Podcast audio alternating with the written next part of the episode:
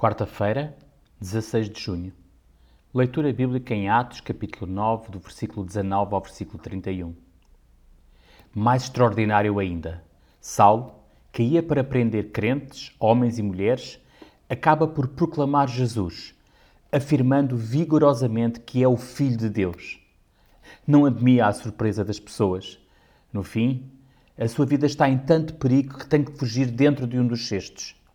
Mas ao voltar para Jerusalém, os discípulos têm medo. Não acreditam que Saulo tenha mudado. Então, aparece Barnabé, o grande encorajador, e a paz volta. Sempre precisamos de crentes como Barnabé na igreja, homens e mulheres. Será que o leitor pode ser um Barnabé?